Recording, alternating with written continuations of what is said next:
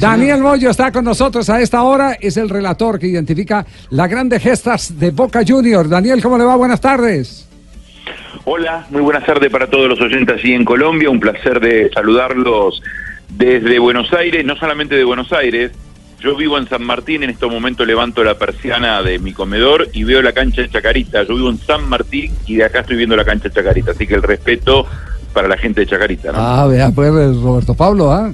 Claro, en San Martín. Se va- se- Creo que es en Estrada o Gutiérrez, de las dos calles que quedan al lado de la cancha Chacarita. Hay dos. Muy bien, Sí, muy bien. muy bien. La calle Gutiérrez. Gutiérrez y Estrada. La calle Pueyrredón, este, uno se ve. Sí. Y yo en este momento estoy viendo la cancha de Chacarita, donde habitualmente esto es un lugar donde explota los días que juega Chacarita. Así que el respeto para toda la gente hincha, que es mi segundo equipo, lo digo abiertamente, yo vivo en San Martín. Y obviamente que siempre quiero que Chacarita gane todos los partidos del año menos uno. Este, y por Boca que lo pierda. Oiga, eh, Daniel, eh, ¿cómo, ¿cómo se forma un relator eh, partidario? ¿Qué es lo que a usted lo distingue en Argentina siguiendo la campaña de Boca? Eh, usted jugó en Boca, eh, eh, mm, Sus padres eran su- sus padres a hinchas de Boca, eh, o simplemente vio un negocio en el que le podía pegar a un nicho importantísimo, mayoritario, como son los seguidores de Boca. No, eh, para sorpresa quizás de, de uno, mi papá era fanático de River, que es el rival de Boca, este, y mi hermano mayor que yo, fanático de River también. ¿No lo desheredaron? la mala idea los dos, eh, cuando yo era muy chiquitito, mi hermano es mayor que yo, me lleva tres años, que jugaban Boca y River, y River le gana 1 a 0 con gol del chamaco Rodríguez, y se lo gritan en la cara a mi vieja, mi vieja era intocable, mi vieja es lo máximo que me dio la vida, y entonces dije, de ahora en más la vieja no está sola nunca más en la vida, mi vieja era fana de Boca, y a partir de ahí, este con ella este, éramos dos contra dos, mi mamá y yo contra mi hermano y mi viejo, este, además mi fanatismo por Ferrari en la Fórmula 1 este, también viene por, por, por la sangre italiana, los dos son calabreses o eran calabreses, digo son porque para mí nunca se van, este, y a partir de ahí este, seguí la vida de Boca y bueno, a partir del 81, siendo yo muy chiquito, este, la locura de ver al mejor jugador de todos los tiempos, es único ver a Maradona con la camiseta de Boca y comencé a, seguirlo por todas partes de la Argentina y del mundo y estudiaba periodismo. Eh, yo soy ingeniero civil también este, y hice las dos carreras y después me atrapó obviamente Boca como atrapa a todo el mundo, ¿no? A mí me atrapó también, porque yo soy hincha de boca aquí en Colombia. Yo, yo, capaz que yo, yo soy hincha de boca y soy argentino. Sí, Yo inclusive vivía ahí se- también en Chacarita, ahorita que estaban dando la instrucción. Sí, sí. Sí, era la dirección era Casa Q, lote 4. Usted ¿Qué es? ¿Cómo, cómo era? Casa Q, lote 4, donde yo vivía. Usted, usted lo que ha estado cerca del cementerio de la Chacarita. Ay, sí, sí. creo que me dice. Es cierto, es cierto. Pasó, por, pasó muy cerca y salió corriendo. Ay, Oiga, eso, ¿eso genera admiración o genera problemas, eh, Moyo? Eh, ¿Qué cosa? Ser, rela- relator eh, partidario. No, no, yo, yo, que- yo la verdad quiero decir esto, yo tengo muchísima, muchísima alegría, sé que mañana este, obviamente me voy a cruzar con muchos hinchas de River que van a decirme una serie de cosas y forma parte del juego periodístico, pero yo no tengo ninguna duda que cuando llegue arriba y me encuentre con el Barba, después de pedirle rápido encontrarme con mis viejos, le voy a agradecer porque me hizo el hombre más feliz del mundo relatando a Boca. Ah, no, no, no, no. No tienen paz, che. Que los parió no tienen paz. A ver, tráeme una foto de este borré que no lo conozco. La puta madre, ¿quién carajo es este? Me van a enfermar. Me van a enfermar. Se me escumete la cocha, gol de Borré. Ahí está el empate de Boca. Gol de Borré, gol de River. ¿Se ha encontrado con algún colombiano que le haga el reclamo por borreo? No, Moyo. Es maravilloso. No, no. Eso es lo bueno, que Sí. todo el mundo... Yo podría decirle a ustedes, no, mira esto, el otro.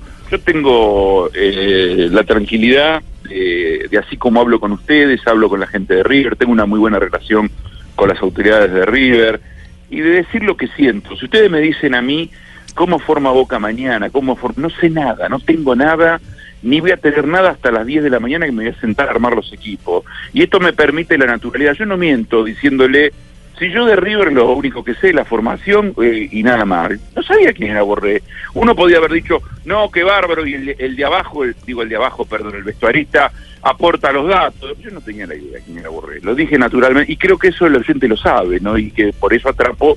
Ahora vos me preguntás algo por el número 8 de la novena de Boca y me lo sé de memoria, ¿viste? Entonces Sí. por eso quiero ser auténtico con el oyente, ¿viste? Es decir, este, yo estaba preparado para algún gol de algún colombiano que estaba en River o por- y del golpe aparece Borré, donde yo no tenía la más mínima idea, yo ni sabía que el otro día tenía tres amarillas y que iba a jugar hoy, este, y todo ese tipo. Y esa naturalidad, yo trato de no preparar nada. Acá en la Argentina tuvimos la suerte de tener muy buenos relatores. Yo me crié el día de hoy que en mi casa, donde yo camino en este momento mientras veo la cancha Chacarita, hay 72 radios y hay una sola computadora que es para trabajar nomás, ¿no? Este, te quiero decir, y hay un solo televisor.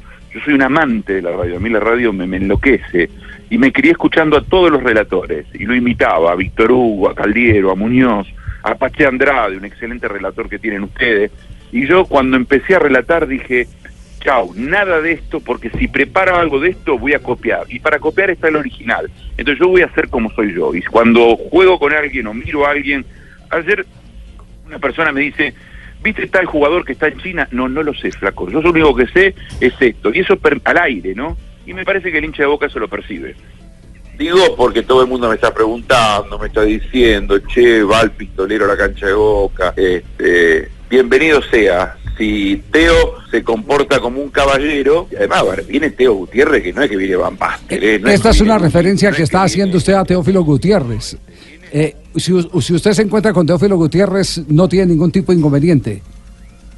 Yo cero, no, al contrario. A ver, vamos a ser honestos como estamos siendo honestos en esta charla, que es muy agradable. Si Teo Gutiérrez hubiese sido un poco más disciplinado y ordenado, no estaba a la altura de la elite mundial, a ver, esto es lo mismo como que el que dice, che, si Maradona no se drogaba, bueno, fantástico. Che, si Monzón, el boxeador, no hacía esto, ustedes que tuvieron a un cam- campeón tremendo como... eh, Rocky como Valdés.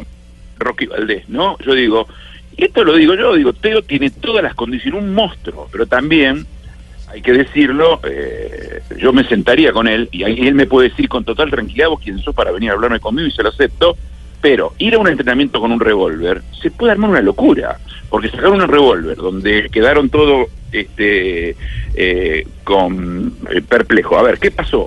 En ese momento el gobierno de la Argentina tenía un presidente, Víctor Kirchner, que era fanático de Racing, y se movió para parar todo, porque una gente actúa de oficio, un, oficia- eh, un, un fiscal actúa de oficio, y Teo va preso, fue a un entrenamiento con un revólver, y en la cancha de Boca pudo armar un desastre, porque él jugando para Central, en vez de celebrar que Central le estaba ganando a Boca, lo único que le importaba era mostrarle la camiseta de River a la gente de Boca. Entonces, quizás yo, hoy, más tranquilo, sentado en el sillón de mi casa, Sí. digo, bueno, Dani, en el relato se te fue la mano, fantástico. En ese momento, no digo que se me fue la mano, porque yo estaba tan caliente como los 50.000 hinchas de Boca que estábamos ahí, donde el hombre, en vez de estar festejando que estaba ganando Central, estaba recordándole lo de River. Digo, eso es lo que yo le- simplemente quiero decir, y si lo encuentro hoy, primero lo saludo como caballero que es él y como caballero que soy yo, y decirle, che flaco, con revólver no, no jodas con las armas, este, y no hagas esos quilombos, porque después hu- hubo dos plateístas de Boca que estuvieron a punto de tirarse del palco para encontrarlo a Teo. Digo, ¿para qué todo esto? Si vos lo que podés hacer, había hecho un golazo además, como crack que es él, celebra eso, disfruta eso. Esto es lo mismo cuando nosotros los hombres tenemos la suerte de voltearnos una mina linda, ¿no? Y en vez de disfrutarnos, después le estamos contando al amigo. Mira, mira, mira la foto que le saqué. No, boludo, disfrutala si la tuviste vos. ¿Para qué querés mostrársela a otro? La vuelta que se viene central la tiene el Ochelso, guarda que se viene central. El negro la agarró, la reputa madre que lo parió, nos hizo un gol el negro. y está haciendo la banda de River. Se quedó enganchado un jugador de Boca. Está haciendo la banda de River, mirá lo que está haciendo este. No, no puede ser tan turro, lo hizo. Después cree que no es quilombo. Está gritando el Ese, ese es el momento al que se refiere a Daniel Moyo de- del episodio con, con, eh, Teófilo Gutiérrez. Teófilo, al final Fabio creo que ha reconocido que él, que él eh, eh, vive, vive solo los momentos como lo vive, como lo vive Moyo. ¿Cierto, Fabio? Sí, No, claro. y además Sí, sí, digo, o sea, no, no es eh, nada preparado, eh, todo le sale así. No, digo además, eh, pido disculpas que interrumpí, Tranquilo. no tengo ningún no, inconveniente en reconocer que me equivoqué en ese momento, pero también tengo la tranquilidad de decir, sí, guarda, se me fue la lengua en ese momento, pero juro, no sé cómo explicarlo, verificarlo. Yo pensé que por, había 10, 15, 20, 50 hinchas de boca se metían en la cancha y lo mataba. Porque, en definitiva, estaba camorreando. Él se trepa al alambrado y grita y hace. Sí, sí, Bollo. Pero no para central, para arriba. Se va. Bueno, hemos, perdi- eh, hemos perdido la comunicación con Se Daniel han Sí, sí. Se ha caído la comunicación con Daniel Moyo. Eh, que, queríamos eh, en este preliminar ¿no? de Boca y River Plate, pues a- hablar eh, con un eh, eh, eh, relator partidario, eh, con Moyo. Eh, pero creo que ya ha quedado suficiente, ya hemos conocido la personalidad. Es un hombre eh, Auténtico. Auténtico. uno diferente, ¿cierto? Sí, Es es auténtico. Es, es pasional, es, Es pasional. espontáneo. ¿Sabe qué? Es pasional como lo era Edgar Sincero, Perea. Quienes trabajamos con Edgar Perea tantos Sí. años sabíamos que Claro. Perea se sentaba en el sitio de transmisión, se colocaba los audífonos y agarraba el micrófono y no conocía a nadie. Si tenía que darle palo a la mamá, le daba palo a la mamá. Se transformaba. Sí, sí, Pero y- terminaba y era el mejor amigo del mundo. Sí. Era una madre. Sí, era era el partidario mejor como amigo Müller del a mundo. Itzman en su momento en los años 80 con Nacional. Eh, Javier, a mí me gustaría saber, eh, bueno, lo que pasa es que perdimos la comunicación con Daniel Moyo, pero, pero Sí. ¿cómo sería ese final del partido en caso tal de que Boca llegara a perder la final de la Copa Libertadores? María, Ay, mamita infarto. Dios. No, no, yo, yo, yo tengo, yo, tengo la, yo tengo la expectativa y mañana vamos a hacer todo ese ejercicio de estar pendiente de, de, por supuesto, la transmisión nuestra con el Javi Fernández, pero estar pendiente cómo lo canta Moyo, sea de River o sea, de, Boca, sí. o sea de Boca. Mañana lo tendremos seguramente en A mí el me gusta show. mucho eso de Goyo, la de... La de Moyo, Moyo, Ah, Moyo. perdón, pensé que era la, la de... ¿Cómo que llama? Eso? Town, De sí. Chucky Town. Ah, es- Ay, Tres de la tarde, 43 minutos. Ya viene Gustavo Alfaro para hablar del clásico River Boca que se transmitirá con eh, el equipo deportivo de Blue.